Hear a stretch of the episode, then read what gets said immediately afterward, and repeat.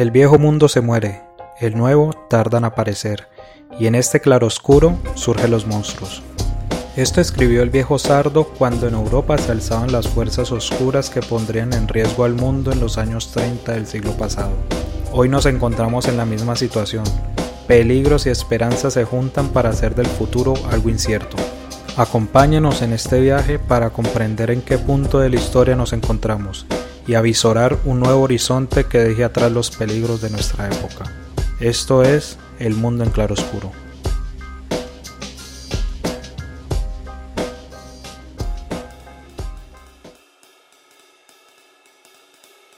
El 20 de diciembre de 2021 fue un día histórico para Chile, ante la posibilidad que un candidato de extrema derecha como Kast llegara a la moneda, Boric se alzó con la victoria dándole una nueva presidencia a la izquierda en ese país.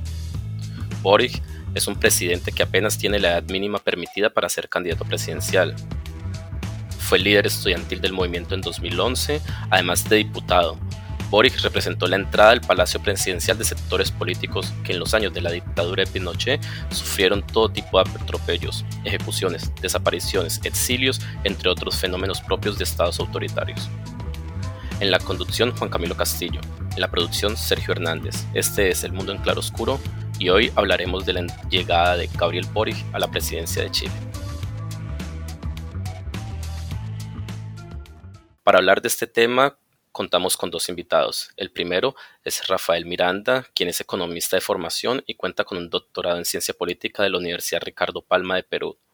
Asimismo, tiene un, un, postdoctorado en Ciencias Sociales de la Universidad Central de Venezuela. Actualmente es profesor de la Universidad de los Andes en Venezuela. Bienvenido, Rafael. Un gusto tenerte con nosotros. No, el gusto es mío. Muchas gracias por la invitación.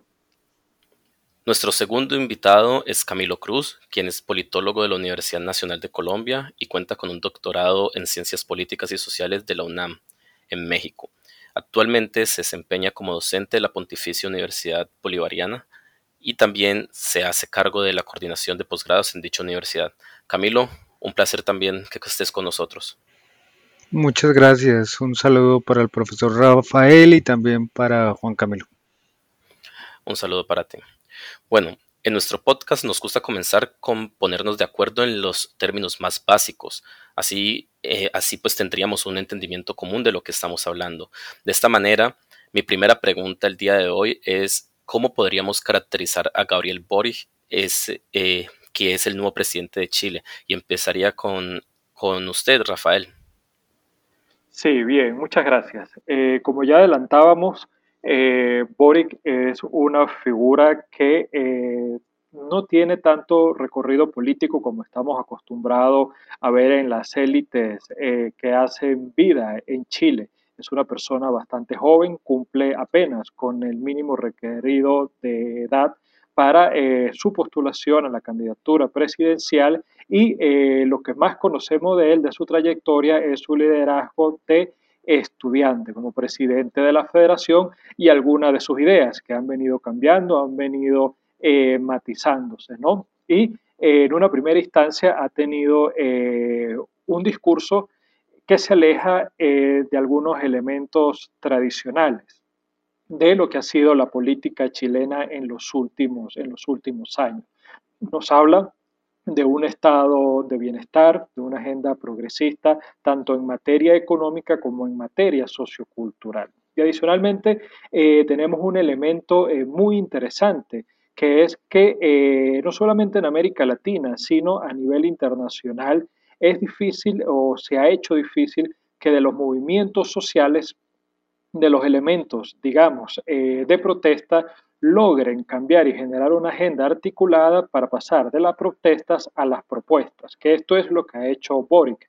Generalmente se espera que de los movimientos sociales pueda eh, surgir eh, un elemento externo, un líder que logre articular eh, todas las demandas, los malestares sociales que viven en alguna sociedad. Sin embargo, en este caso particular de Chile con Boric, no hubo un actor externo, sino un actor interno. Uno de los líderes de estas protestas, de estas manifestaciones que vimos en los últimos años en Chile, logra capitalizar y articular las demandas y generar una agenda política de proyectos, de propuestas que eran lo que estaba demandando grupos feministas, grupos indígenas y sobre todo la población joven. Este es un elemento fundamental porque Boric también representa un cambio de generación en la élite tradicional chilena.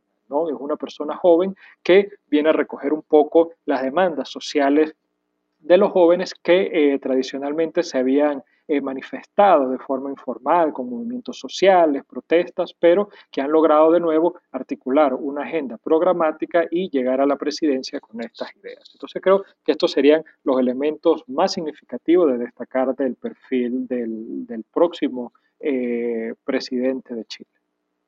Camilo, Quisiera eh, preguntar por tu opinión. Eh, ¿Tienes algo que, nos, que te llame más la atención o que quieras resaltar sobre la figura de Gabriel Boric en este primer momento? Pues yo creería que las palabras del profesor Miranda ya nos han resumido eh, muy bien el perfil. Yo digamos, remarcaría este tema de que representa un cambio de élites, que representa el acceso al Ejecutivo Nacional del movimiento estudiantil, de un movimiento estudiantil no solo universitario, sino que viene de procesos organizativos desde la secundaria y que eh, la juventud eh, puede verse representada en este acceso al, al poder, perdón ahí por el ruido, pero yo diría que básicamente es esa imagen de cambio lo esencial que puede haber en la figura de Boric.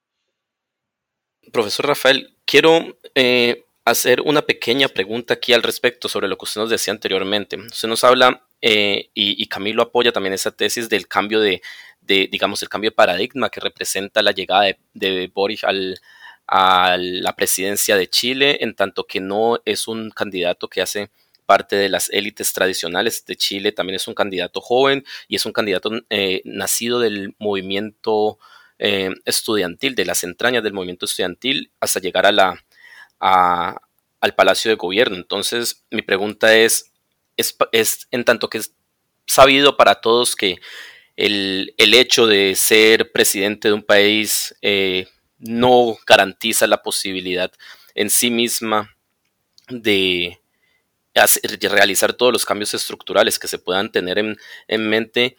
Eh, ¿Podría contarnos brevemente para usted en este primer momento cuáles son cuáles serían los mayores riesgos o el mayor inconveniente que puede eh, enfrentar un presidente con esas características en, digamos, eh, la primera etapa de su gobierno? Sí, eh, vemos que las élites políticas en Chile, los actores políticos, los partidos políticos, todo el espectro político está altamente fragmentado. Esto no es novedoso para Chile, debemos recordar, por ejemplo, previo al golpe de Pinochet en las elecciones de Salvador Allende, eh, Chile ya tenía un, sistema político y un sistema de partidos políticos bastante fragmentados. ¿no? Eh, luego viene la concertación que pudiésemos entenderla como un paréntesis, donde hubo eh, mayor convergencia al, centro, pero Chile históricamente ha sido un país con bastante fragmentación.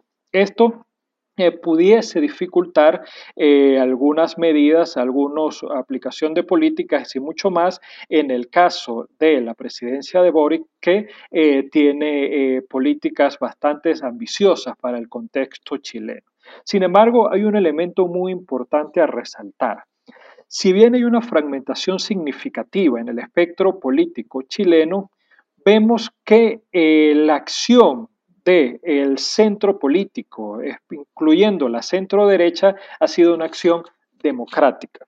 ¿Por qué digo esto? Vemos que el otro candidato, los dos candidatos que llegan a la segunda vuelta, es uno Katz de extrema derecha, incluso eh, cercano, mostrando simpatía por la tradición de Pinochet, y el otro eh, que en algunas instancias se consideró de izquierda o de extrema izquierda por su cercanía con el comunismo y con el Partido Comunista y adicionalmente por sus ideas expresadas mientras que estuvo en la presidencia de la Federación. Ahora, cuando observamos en la primera vuelta, vemos que el candidato Katz obtiene la mayoría del voto. Sin embargo, en la segunda vuelta, Boric logra ganar eh, la presidencia. Esto es primera vez un hecho histórico único en la historia de Chile, porque ningún presidente o ningún candidato que había llegado en el segundo lugar había ganado la presidencia. Generalmente se mantenía esa tendencia. Ahora bien, ¿qué nos quiere decir esto? Que sectores del centro de la centro izquierda e incluso de la centro derecha están dispuestos a cooperar con algunas propuestas dentro del marco democrático. Uno de los principales miedos eh, que se estaban eh, jugando en esta segunda vuelta era el tema de los elementos democráticos, ¿no? Cómo había un eh, candidato de izquierda, ¿no? que se le intentó asociar con algunos eh, gobiernos eh, de populistas, izquierdas, no democráticos en América Latina, y un candidato de derecha, bueno, con filiaciones, con simpatías por el gobierno dictatorial, autoritario de Pinochet. Entonces, aquí el Centro Democrático, los otros autores demostraron que tienen algunos elementos democráticos con los cuales se pudiese dialogar.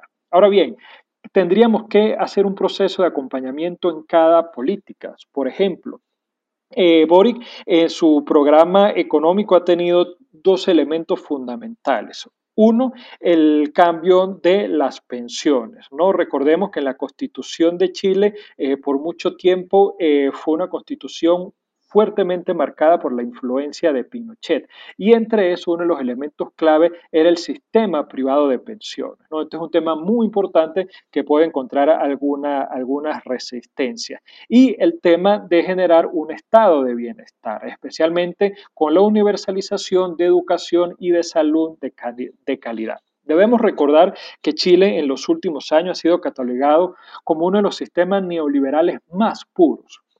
Entonces, eh, proponer este tipo de inversiones eh, genera un cambio bastante, bastante fuerte, ¿no? Entonces, tendríamos que acompañar o analizar, observar política tras política. Algunos vamos a tener más resistencias que otras. Sin embargo, eh, considero que el electorado, la sociedad civil en general y actores políticos importantes, partidos políticos y otro tipo de élites, han tenido demostraciones de poder generar diálogos y llegar a acuerdos con Boric. Y un, un elemento fundamental que ha tenido eh, el, el presidente electo Boric es que, a diferencia de otros gobiernos, o de otros presidentes electos se ha desmarcado muy rápidamente de gobiernos no democráticos eh, considerados autodenominados de izquierdas en América Latina.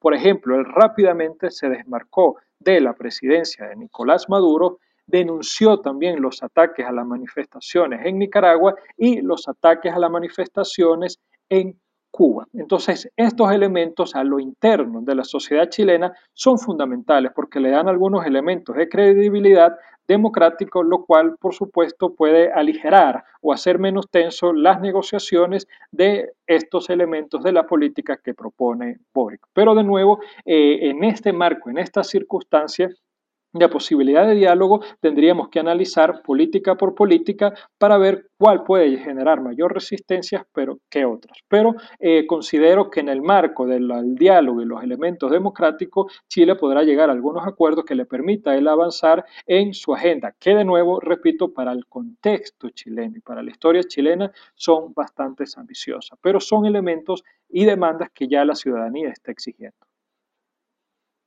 Camilo, eh, el profesor Rafael aquí nos habla de, sobre las banderas y eh, hace hincapié una y otra vez sobre la, diferencia entre las diferentes eh, propuestas o las diferentes banderas políticas y ambiciones que, con las que llegó Boric a la presidencia de Chile.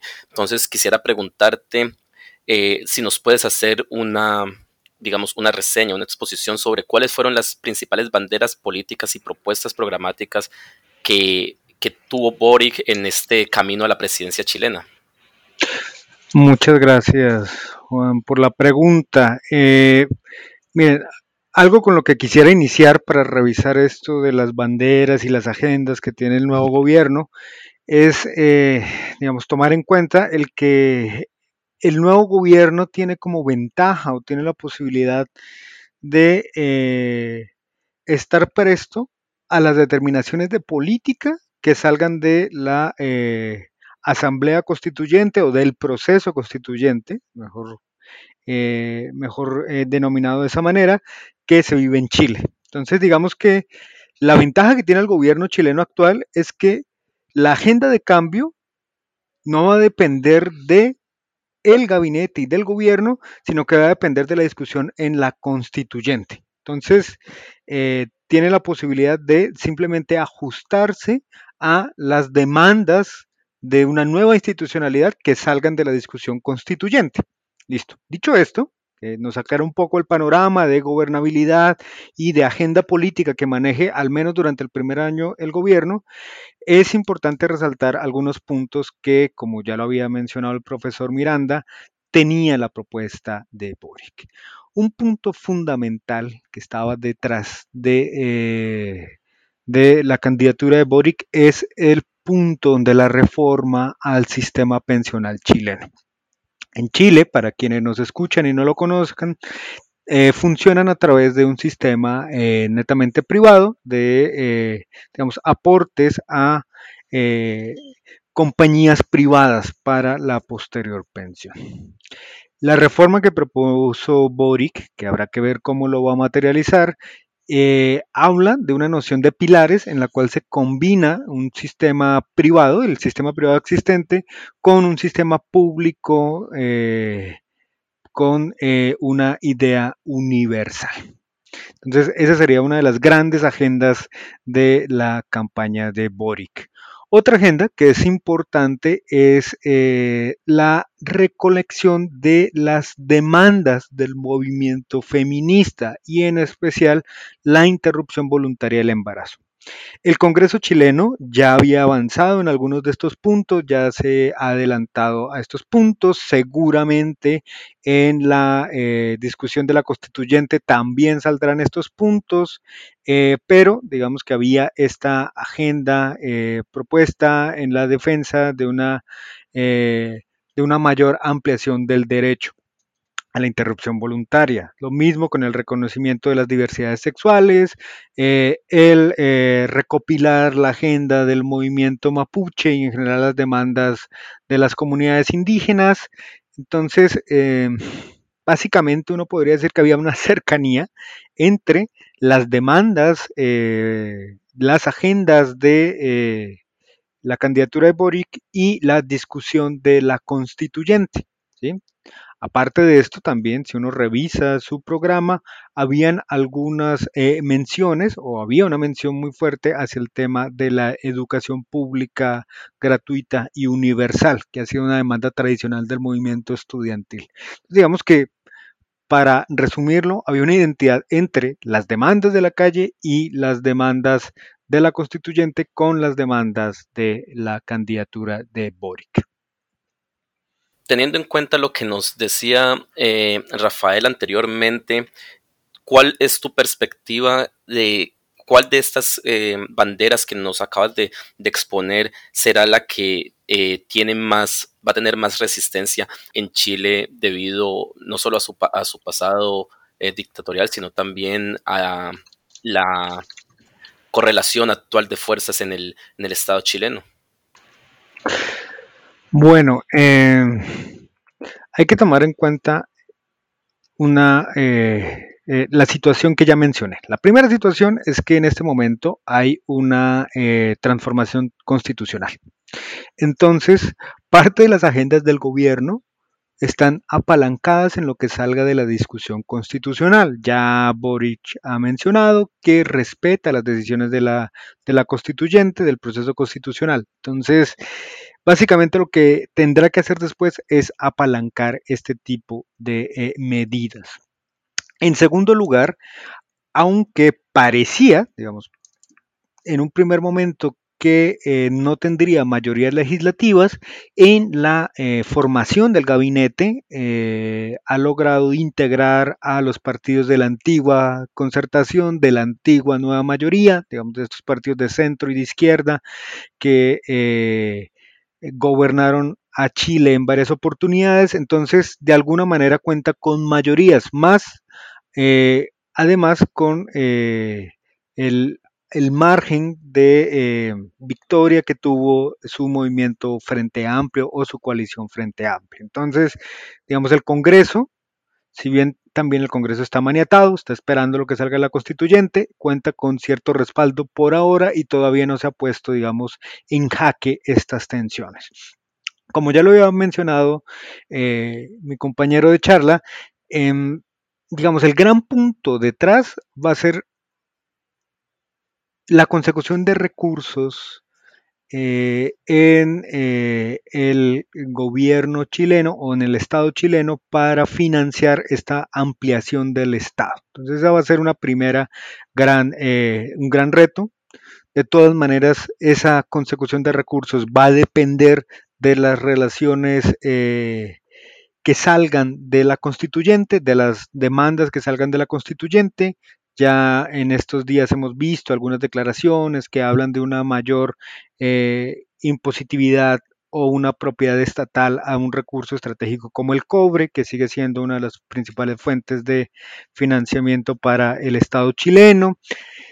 Entonces, eh, aunque está maniatado, puede salir, mejor dicho, aunque, no está, aunque está maniatado por la tradición de las relaciones público-privadas en Chile, puede que con la constituyente consigan los recursos desde eh, la vía constitucional.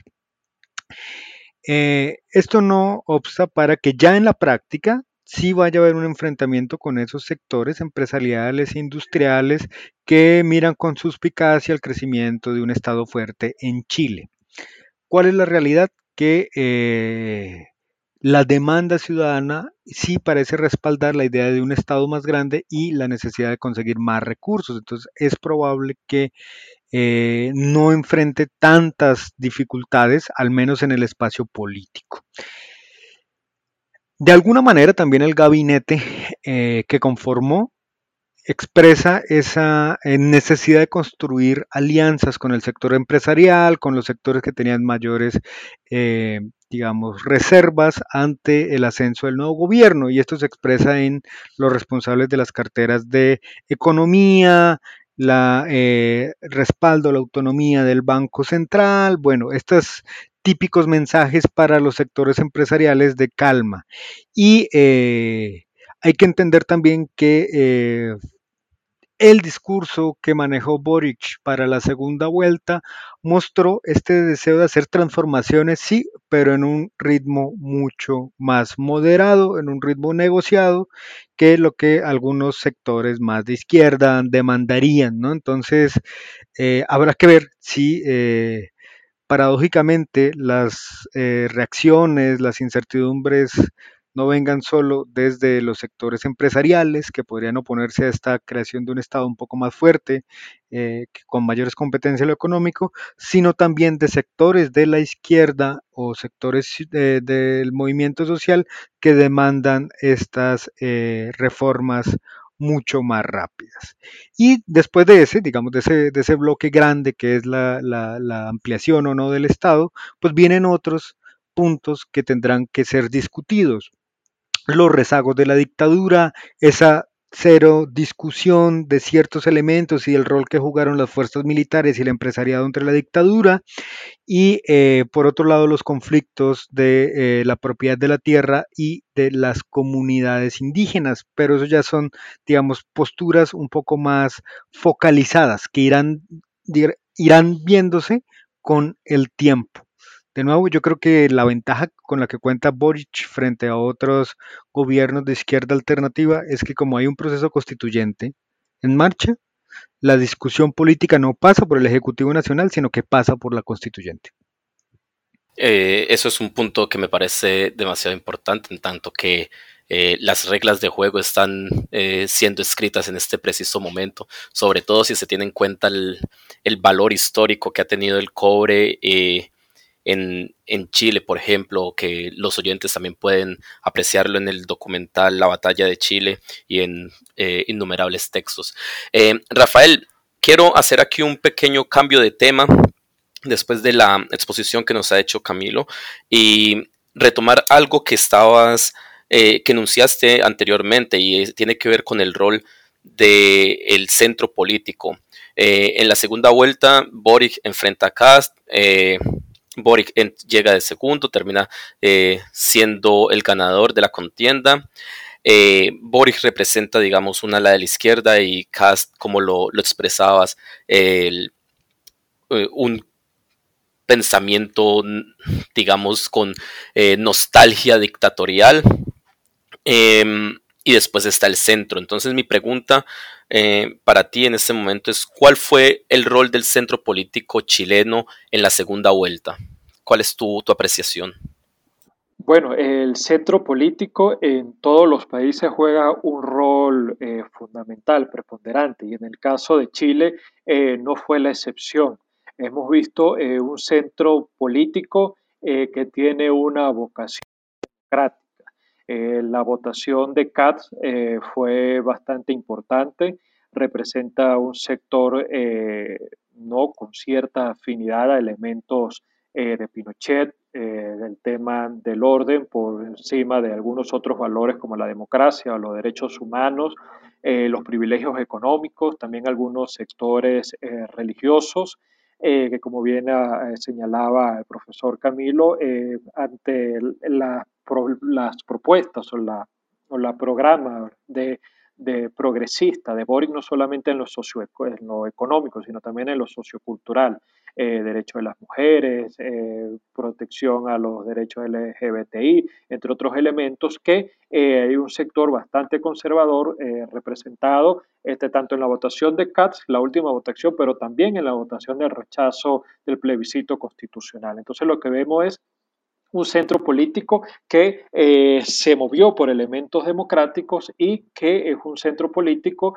que puede mantener un diálogo con un diálogo democrático con el presidente electo, con Boric, y pudiesen dar un respaldo no solamente de la ciudadanía, sino institucional a las agendas eh, políticas ¿no? que él vaya, que vaya a aplicar. Tenemos un ejemplo, por ejemplo, eh, si analizamos eh, en Estados Unidos la llegada de Trump, ¿no? un perfil eh, bastante similar al de Katz, se, es gracias especialmente a cómo elementos de derecha y de centro derecha del Partido Republicano lo apoyaron y logró con ese apoyo llegar a la presidencia. En Chile vemos de nuevo un centro político con elementos de mayor democracia que si bien no puede tal vez y seguramente no estén eh, de acuerdo en punto por punto en la agenda eh, de agenda programática que trae Boric, eh, sí entendieron que habían elementos fundamentales como la protección a los derechos humanos y la democracia y que más allá de coincidir o no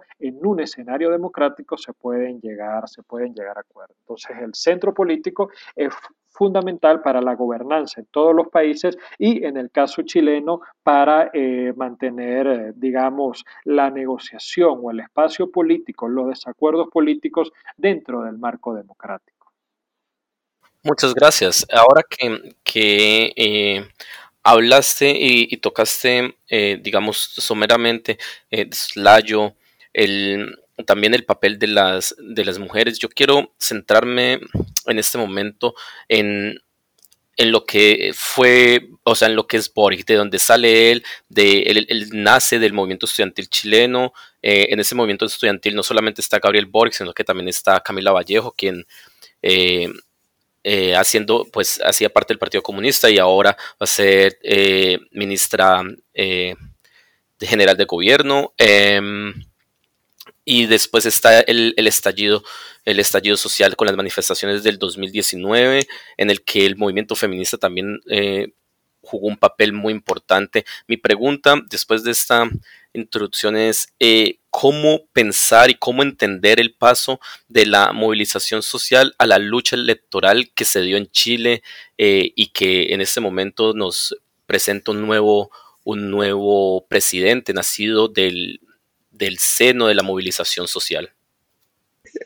Es interesante ese punto de la conexión entre la movilización social y el acceso al poder político.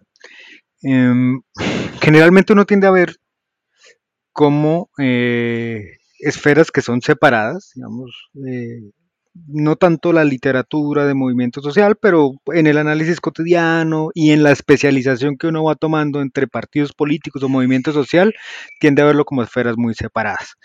pero eh, siempre está, de, está bien recordar los clásicos de análisis del movimiento social, como Cohen y Arato, que hablan de ese proceso de institucionalización del movimiento social hasta devenir en alguna parte, eh, en alguna rama en alguna subárea o en alguna suborganización en un partido político. Esa es la historia de buena parte de los partidos políticos, ¿no? Organizaciones sociales que en su proceso de institucionalización devienen en partidos. Y curiosamente, o digamos de, manera muy relevante, en Chile la movilización social de los estudiantes y del movimiento feminista, y movimiento feminista estudiantil y sobre todo de secundaria, ha sido muy relevante. Y desde el principio, eh, o bueno, desde muy cercano a, su, a sus momentos de, mayor visibilidad, digamos, movimiento en el 2001, 2008, 2006, que son los años de las grandes movilizaciones del estudiantado de secundaria y del estudiantado universitaria, hay también este salto a la política electoral.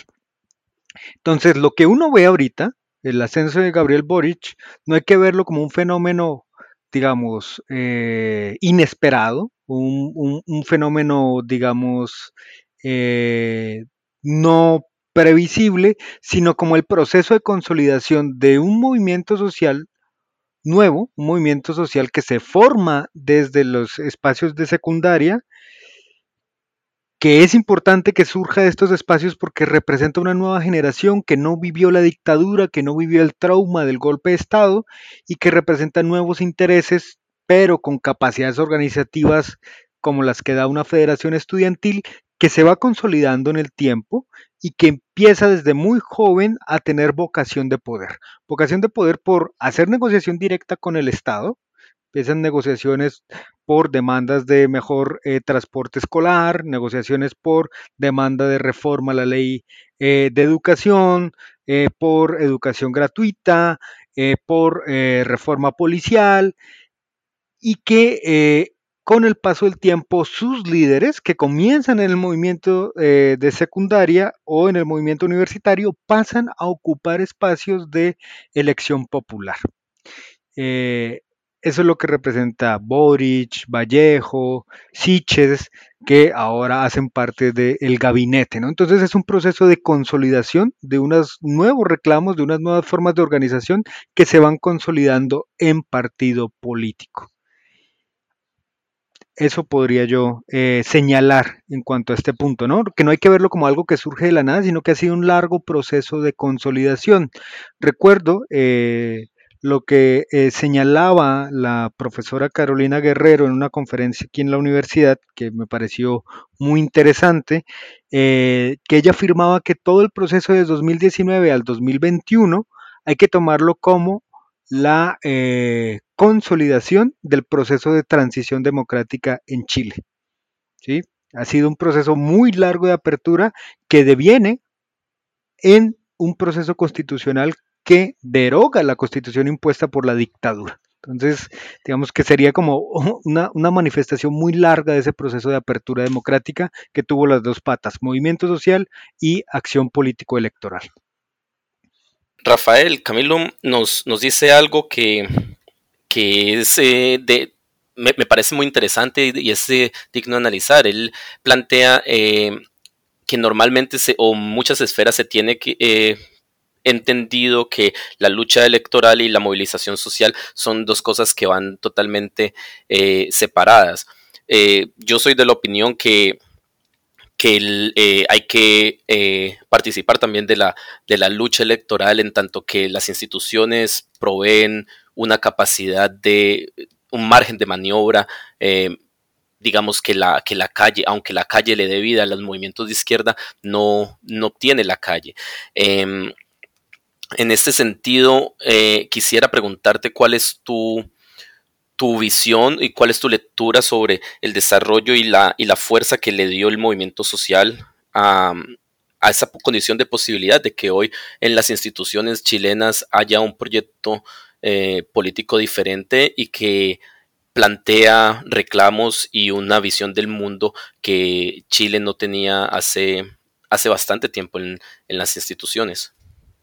Sí, eh, me parece muy interesante y efectivamente, eh, digamos, de forma analítica podemos dividir incluso en las disciplinas un poco la sociología política, los movimientos sociales y, un poco más la teoría propia de ciencias políticas, de, de, partidos políticos y efectivamente podemos ver que hay una continuidad o puede haber una continuidad entre movimientos sociales y partidos. Sin embargo, esta continuidad no, es, no ha sido automática, ¿no? Y uno de los principales eh, problemas, no solamente en, América Latina, sino a nivel mundial, es ese paso ¿no? de, de la política de contención, ¿no? de la política de protesta que se hace en los movimientos sociales para transformarlos en una política de eh, propuestas o de agenda programática. Por ejemplo, eh, vimos en, en, los países árabes, ¿no? Al menos en los, países árabes del norte de África, que eh, surgieron importantes movimientos sociales muy significativos, pero fueron eh, relativamente efímeros y eh, no fueron tan exitosos a la hora de poder articular o generar un conglomerado de propuestas y poder llegar de forma efectiva al poder para hacer reformas. en México también hemos visto muchos casos de movimientos sociales bastante exitosos en la forma de bloquear algunas políticas, generar eh, debate, pero sin mayor vocación eh, de poder, ¿no? Entienden al poder de otra forma, el poder desde el punto de vista de la contención más que del cambio de la proposición. Aquí mismo, en mi país, en Venezuela, vimos que el movimiento estudiantil eh, tuvo eh, bastante importancia en las protestas, por ejemplo, el año 2008, ante la ausencia de, sindicatos fuertes, la mayoría de los sindicatos habían sido captados por el gobierno, eh, no, no, hubo, no ha habido una mayor tradición ¿no? de, de, movimientos campesinos, por lo cual el movimiento estudiantil asumió un rol protagónico, pero tampoco pudo articularse o generar independencia de generar una propuesta política, más allá de uno o dos líderes que llegaron a algunos puestos de, de cogobierno, pero eh, no tuvieron esa capacidad de nuevo de articular los elementos y generarlo en una, en una agenda programática y en una propuesta eh, política. ¿no? Eh, tenemos otros casos en América Latina, por ejemplo, Bolivia, el MAS, más que en una estructura tradicional de partido político, pareciera ser un punto de encuentro, un conglomerado de distintos movimientos sociales. Entonces,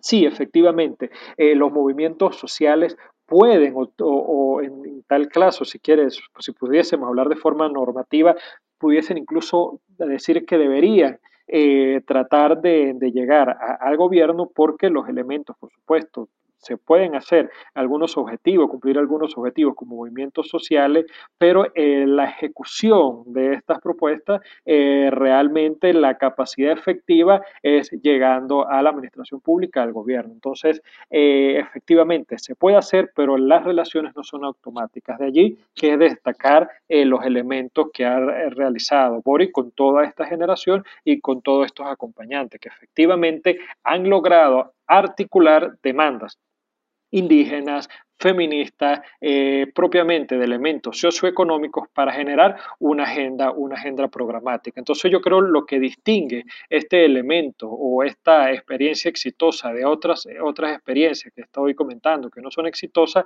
ha sido efectivamente la constancia y adicionalmente eh, la vocación de poder. Entender que el movimiento social tiene un elemento fundamental, eh, unos objetivos que son de, de gran importancia para la agenda política, pero sin embargo, también tiene sus limitaciones. Y esas limitaciones solamente pueden ser salvadas cuando se logra llegar a una política más propositiva con una agenda, eh, una agenda política que logre movilizar. Nosotros debemos recordar que eh, en las últimas elecciones en Chile los eh, niveles de abstención había llegado a unas cifras históricas, cifras máximas, un abstencionismo muy alto pero eso no significaba apatía por la política, porque en contraparte veíamos eh, muchas personas, especialmente personas jóvenes, una nueva generación, que salían a, manifestar, tenían propuestas y eh, hacían vida política, pero fuera de las instituciones, fuera de los partidos, fuera de las elecciones. Entonces teníamos un electorado eh, que realmente estaba preocupado por la situación del país y sus situaciones particulares que no habían sido canalizados por una élite política. Entonces surge de este mismo grupo eh, una red, algunas figuras más visibles que lograron capitalizar estos elementos. Entonces un, un fenómeno fundamental o bastante interesante para estudiar de Chile, pero que adicionalmente le da lecciones a muchos movimientos políticos de cualquier otra parte del sur global, de Europa o de Estados Unidos. Muchas gracias por tu respuesta. Eh, concuerdo en que es eh, increíble cómo muchos movimientos progresistas a nivel mundial han eh, perdido la vocación de poder y se han contentado con ser eternamente mártires y si se toma de forma bastante estricta, fracasados, con, fracasados con buenas intenciones. Lastimosamente nuestro tiempo se nos ha terminado. Eh, muchas gracias por acompañarnos a los dos en este episodio. Les habló Juan Camilo Castillo. Este es El Mundo en Claroscuro. Los esperamos el próximo viernes donde comenzaremos un nuevo ciclo dedicado al feminismo y la acción política. No olviden suscribirse a nuestros canales de Spotify y YouTube y, y seguirnos en nuestra cuenta de Twitter arroba mclaroscuro. Hasta la próxima.